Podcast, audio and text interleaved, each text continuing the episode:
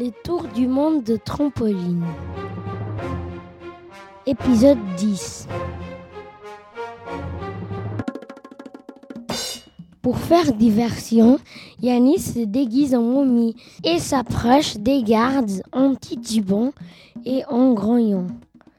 Les gardes sont terrorisés, ils hurlent, ils s'enfuient en courant, laissant tomber leurs armes.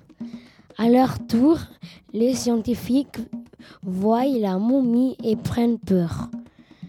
Ils laissent le laboratoire sans surveillance. Bien joué Yanis, dit Larsen. L'équipe entre dans le labo et décide de détruire la machine.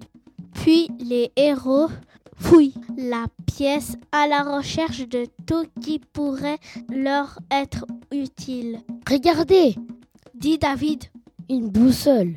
En y regardant de plus près, elle semble déréglée. Elle n'indique pas le nord, mais le sud-ouest. Grâce au fil que Larsen avait déroulé le long de leur chemin dans la pyramide, les compagnons trouvent rapidement leur route pour ressortir de la pyramide.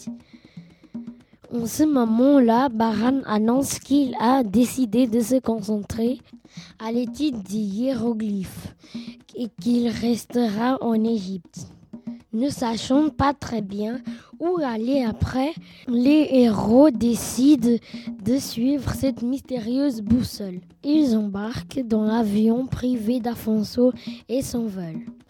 L'avion survole l'Afrique du Nord, puis traverse l'océan Atlantique. Bientôt, le continent sud-américain est en vue. Regardez là en dessous, ce fleuve est immense, dit Larsen. C'est l'Amazone. Lui répond Ella.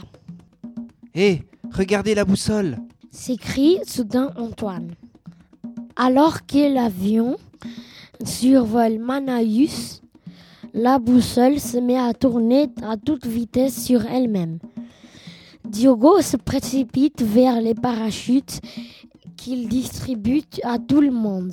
Les héros sautent de l'avion et atterrissent dans la jungle. Le soleil se couche et décide d'établir leur campement pour la nuit.